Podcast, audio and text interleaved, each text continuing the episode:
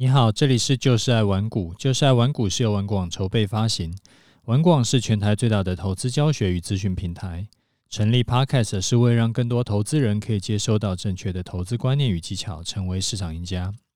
我是楚狂人，呃，今天来照顾一下这个新手的同学啊，我就来讲一个比较简单基础的观念。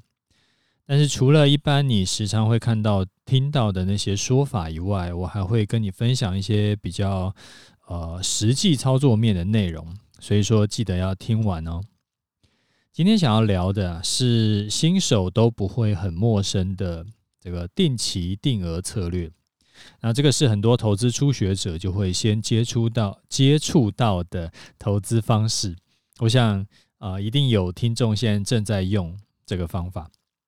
定期定定额呢，很好理解嘛，它执行也很简单，就是在一定的这个固定的时间内啊，然后就会用固定的金额去去买这个一个投资商品啊，跟存钱有点像，只是差别在存钱是钱存银行，那定期定额呢，就是把钱去买一个啊，就是它是价格会波动的一个交易商品。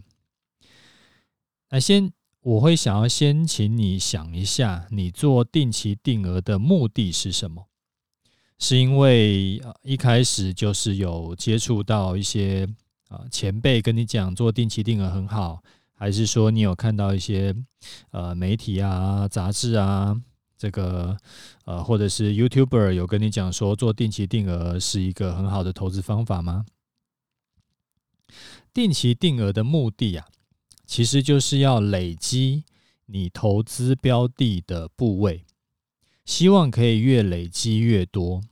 然后这个商品呢，它需要长期上涨。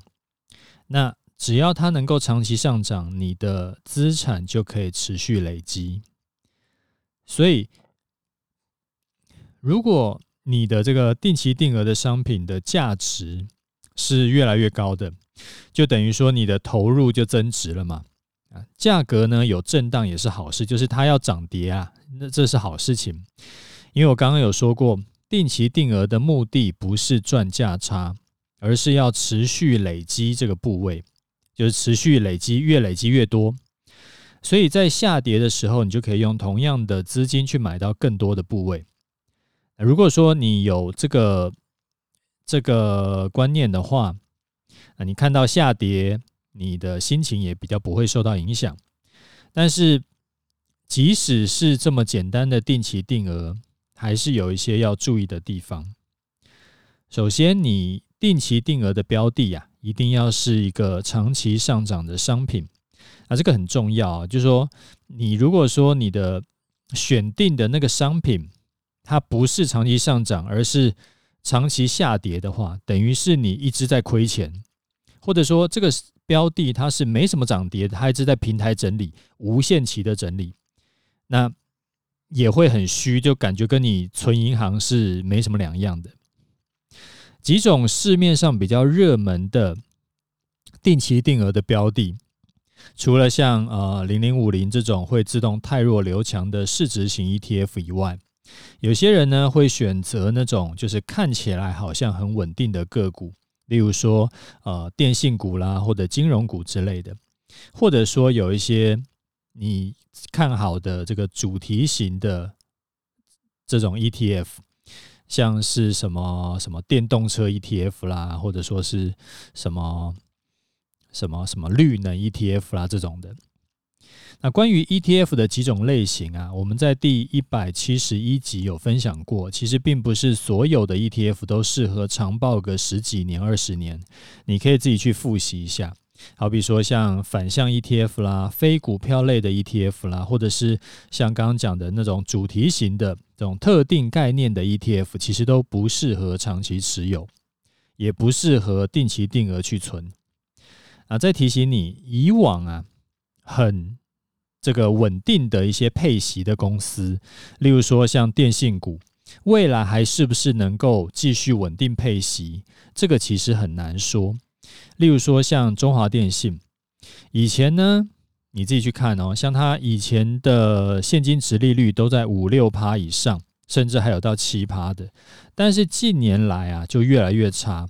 像最近这两三年都只有三趴多，你看从六七趴到三趴多，所以既然过往大家想象大概也很难找到比电信股这种更稳定的股票了，那即使是电信股都有这种情况，那未来金融股就也是另外一个大家都很喜欢去存的这个标的嘛，金融股是不是也有可能会遇到？当然也是有可能的，所以在投资市场里面。过去曾经有效的经验不一定代表未来也会一直有效，这个你自己要注意一下。就是你持续你可以存，你可以买，但是你要就是要去关心它，而不是说丢着就不管这样子。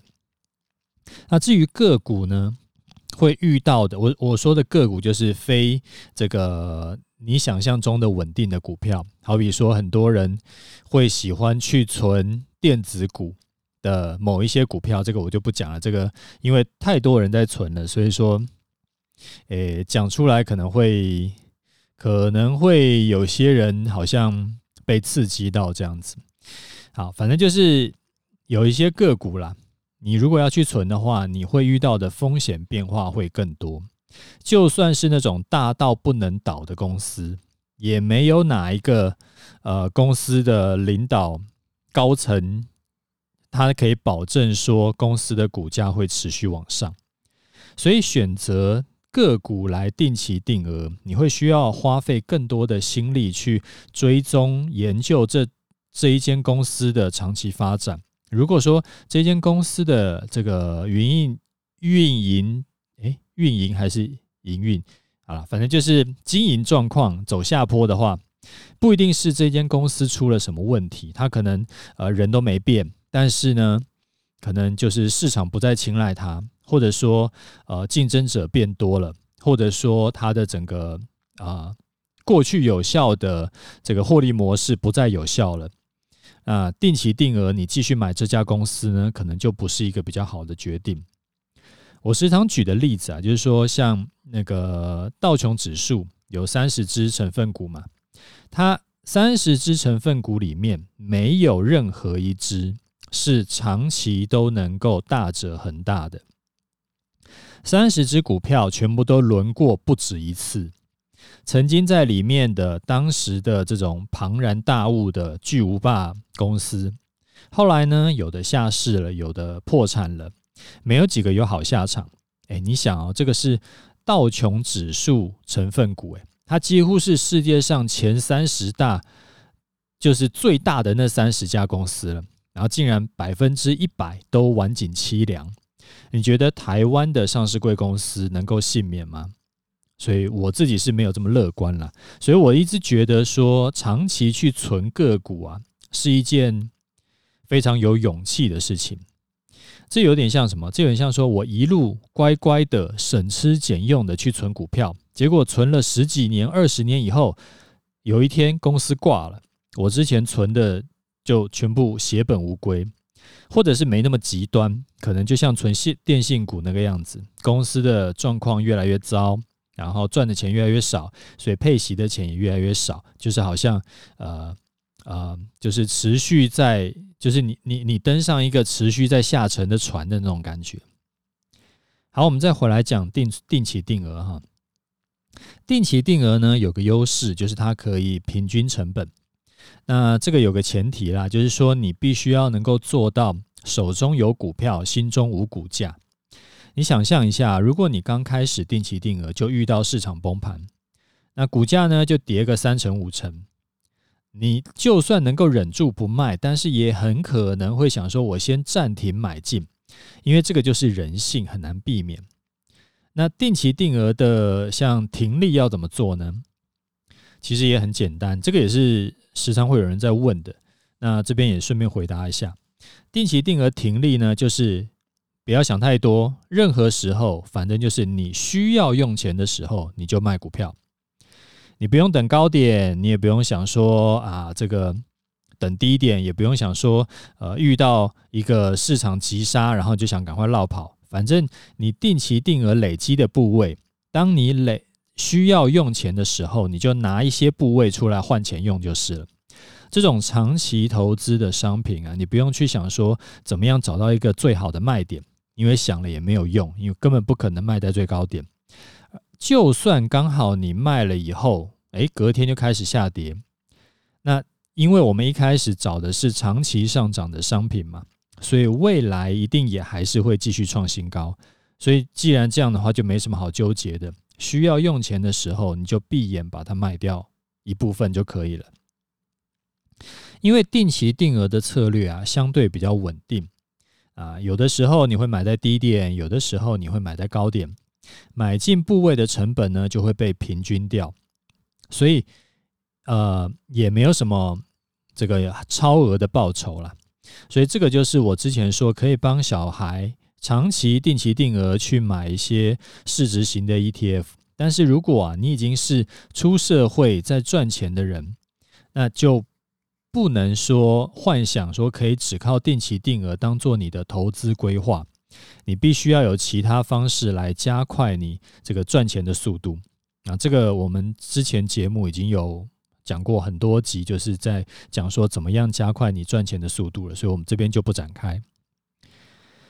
除了定期定额呢，还有一些策略是可以把这种就是规律性的啊投入方式来就是。有点像定期定额，但又不一定是定期定额。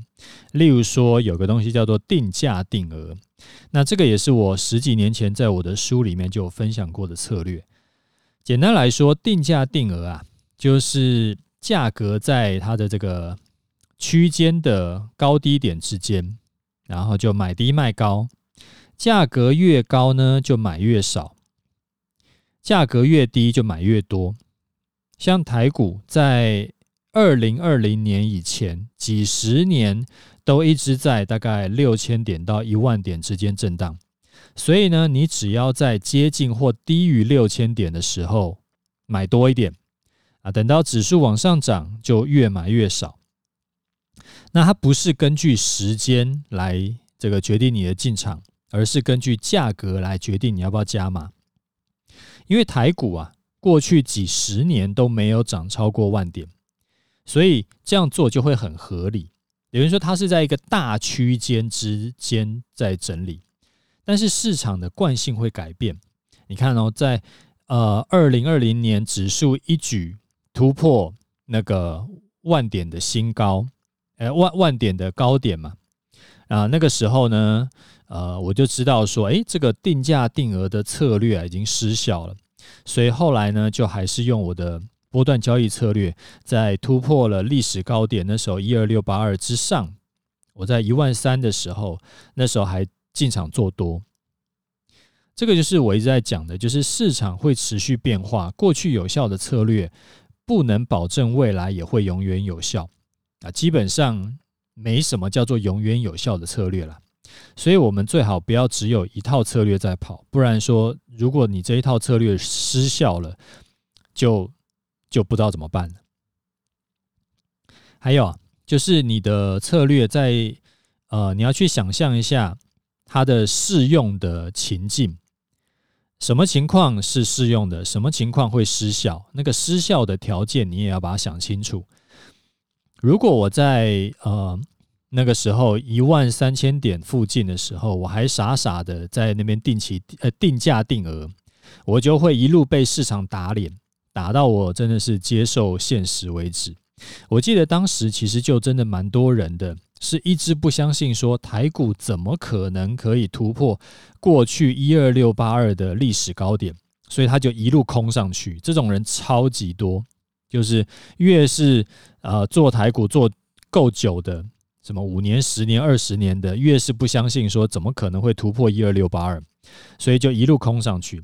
那后来你也知道，盘势高点是涨到一万八千多点嘛？那这一来一回就是差了五千多点以上。其实策略没有什么好坏之分，就是当下有效跟当下无效的差别。尤其是啊、操作策略啊，如果越明确，它越是不可能永远有效，它越是需要持续去调整、持续去优化。反过来讲，你。呃，这个如果这个策略是讲的越抽象、越模糊、越这个就是听起来很有道理，但是你真的要实际去做的时候，你不知道怎么落地。那这种呢，反而会成为那种就是啊、大家都朗朗上口的这种，其实没有用的一个算是投资名言佳句。我在第一百七十四集那时候讲过，就是看大师的书啊，看投资大师的书来学投资，到底是好还是不好？那个时候就跟你聊过这个观念。好，最后我们来总结一下，我觉得啊。定期定额对一些自控力比较弱的投资人来说是有帮助的，可以降低需要克服人性这件事情。那对于没有时间投资，也不需不要求要啊、有比较好的投报率的投资人来说，也是有帮助的，因为你不太需要管，反正到时间了就买进就对了。那定期定额的目的是累积一个这个。持有长期涨多跌少的商品的数量，要赚钱的大前提呢，是这个商品必须要长期看涨，所以不能说，呃，如果这个商品呢、不能长期看涨的话，它就不适合定期定额。例如说个别的股票，还有部分的 ETF。那定期定额的优点呢，就是可以分散掉买进成本啊，也不会有什么追高风险高的问题。但是反过来讲，分散了风险的同时，也会把投报率给牺牲掉。如果你买进的商品的涨幅很小的话，投报率也会很少，有点像是在强迫储蓄而已。除了定期定额以外，还有定价定额这种操作方法。不过定价定额从二零二零年就已经确定失效了。那未来呢？其实可以想象，当台湾的经济啊又开始出现瓶颈的时候。指数呢又开始大规模区间整理的时候，那定价定额又会卷卷土重来。只是什么时候来，跟这个会持续用多久，这个也没有人知道。那之前定价定额有效了几十年，那未来会怎么样，其实也不知道。那另外我自己其实也有在做类似的策略，但是我是做定期不定额策略。我是每半年一年呢，就会把我波段交易策略赚的钱拿出来，加码到我的终极投资组合里面。如果行情好的话，赚得快，我就半年加码一次；行情不好，赚的相对比较少，赚的比较慢，我就一年加码一次。那这个东西是不定额的，因为我也不知道我能赚多少。其实就是慢慢加码，持续的累积资产。那呃，以后就是。你的资产越多，你自然你就活得会越越来越轻松嘛。好，那如果你觉得我的这个分享对你有收获的话，就也分享给你的亲朋好友啊，也麻烦来我的节目给个五星，留下心得感想给我，这对我很重要。好，我们来看一下听众的回馈哈。第一个问题是，他说布林通道的小问题，楚大您好啊，想要请问在玩股网使用。技术分析线图时，布林通道的数值是不是也会随着除权息后的这个股价去计算呢？如果是的话，那在刚除息后的呃布林通道数值是不是会有一点误差？还是说有什么功能可以还原全除权息前的价格来计算布林通道的上下缘数值呢？感谢解惑。啊，这位听众的问题是好几个月前留的。那因为我是前两天才看到，所以说我今天才能回哈，这个非常抱歉。你说的没有错，其实不只是布林通道，几乎所有的技术分析都会被除权息影响，因为技术分析它不会去判断说今天股价下跌的原因是因为利空造成下跌呢，还是因为配息造成下跌。所以玩股网啊，呃，我们有另外提供。还原日线、还原周线、还原月线的功能啊，这个也是免费的，呃，就是为了避免这种因为除权息造成技术分析失真的情况。你到玩股网任何一档股票的技术线图都可以看到这个这个，诶，这个功能。而且其实不只是股票，你看期货的连续月的线图也有这种情况，因为每个月的。期货合约的价格都不太一样。如果遇到那种就是除权息的旺季啊，就是六七八月这种情况，它就直接是逆价差百点百点起跳，所以在看技术分析的时候，自己也要注意。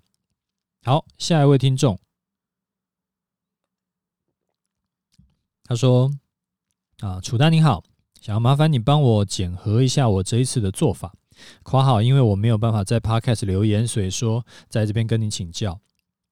之前印象深刻的这个美股大跌抢反弹心法啊，我印象深刻，所以说在上周五美股大跌九百点之后，就是大于两趴的七百点，所以我就下定主打定主意，要在啊隔天的期货开盘时买进。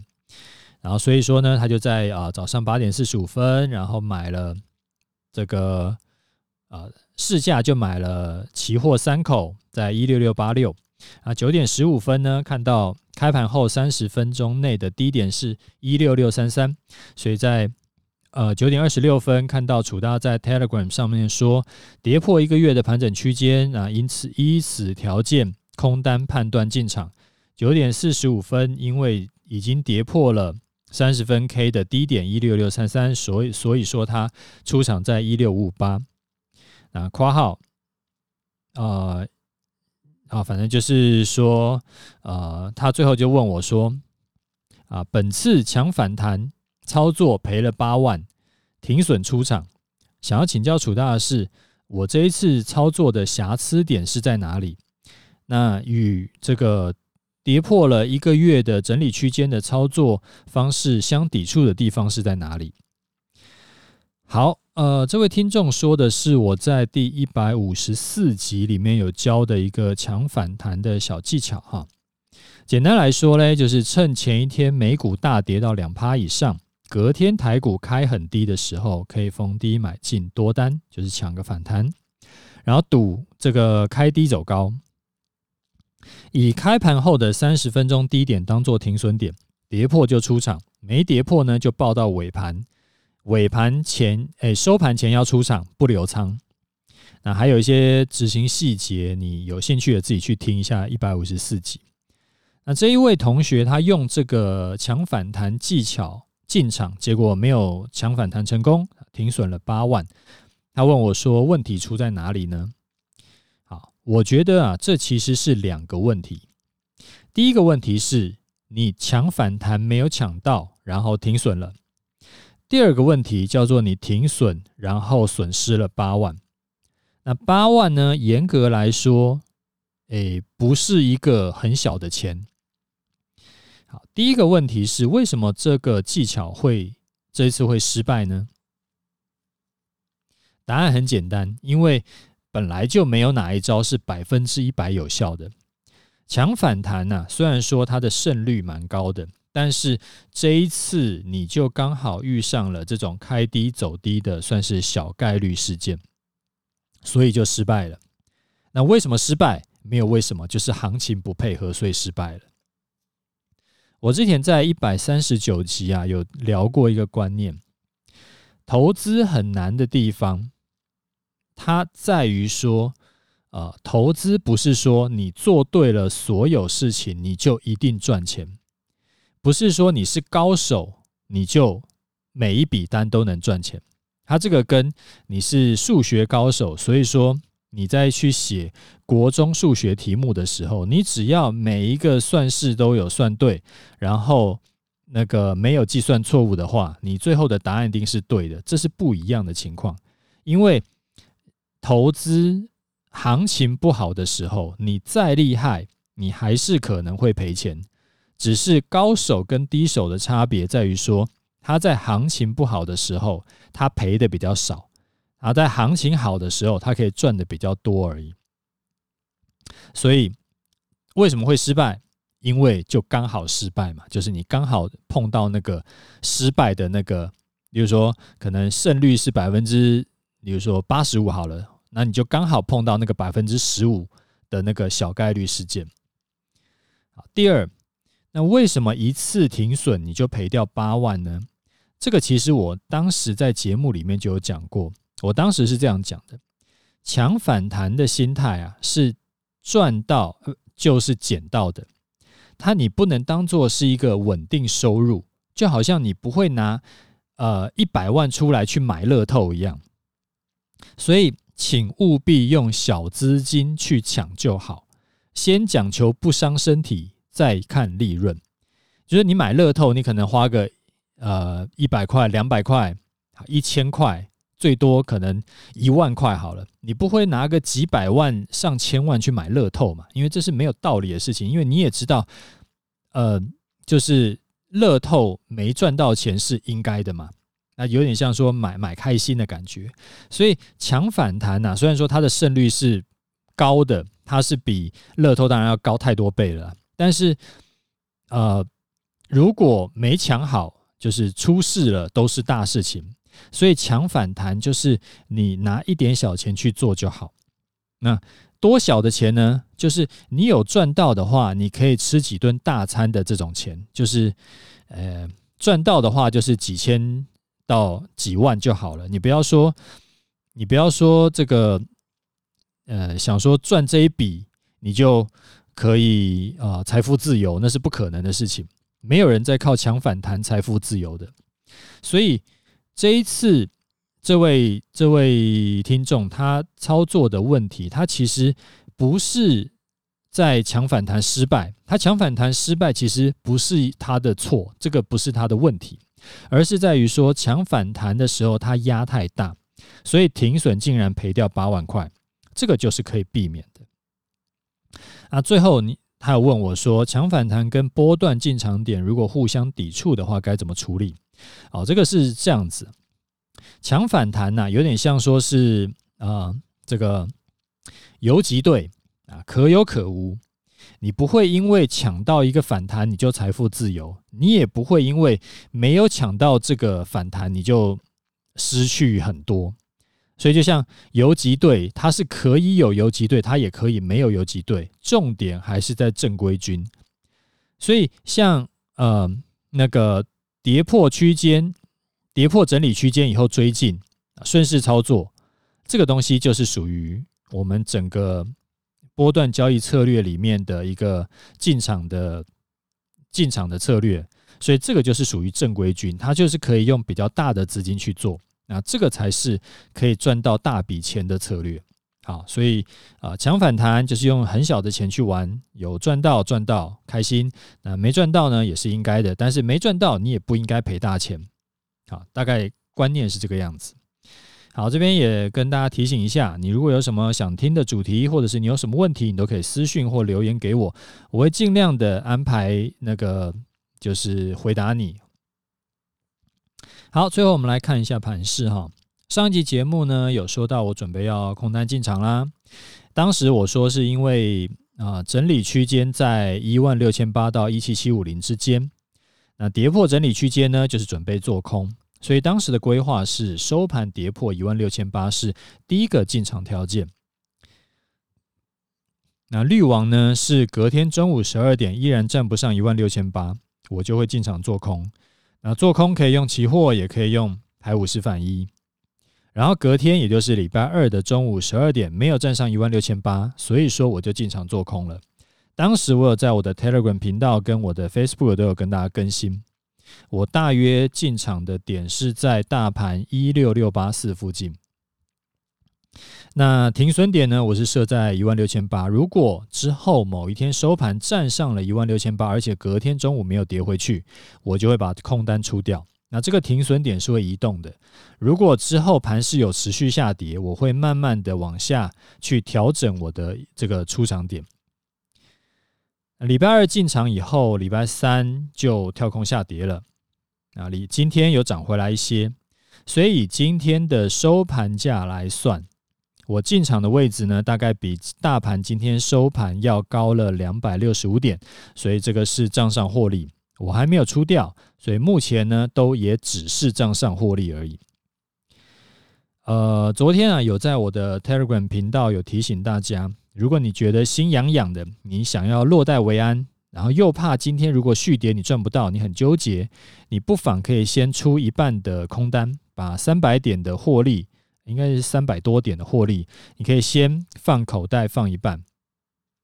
那剩下一半呢，就续报就好，这样子可以兼顾心理感受跟纪律。上一期最后呢，我又再提醒你说，如果隔天还继续暴跌，呃，距离停损点一万六千八会有点远。然后你这个时候你才要进场的话，自己要小心，你杠杆不要开太大，要不然被洗停损会很痛。还好隔天礼拜二是反弹，让我们的空单进场价位可以更漂亮。然后我们进场以后呢，周三才再杀，那这个是我觉得是财神爷保佑啊，大家运气都很好啊。听我节目的运气都会越来越好啊。之后怎么看呢？啊，我们习惯是不预测未来嘛，反正我们的空单已经进场了。那也有账面上的获利在保护着，那就续报。那如果涨过了一万六千八，就小亏停损。如果一直没有涨过的话，因为上面多条均线都是下弯的，所以易跌难涨。最近时间呢，也是站在空方这边的，所以就这个空单续报吧。好啦，那我们今天节目先讲到这里。如果你觉得我的节目对你有帮助，就推荐介绍给你身边的朋友，我想也会对他们有帮助的。OK，就这样，拜拜。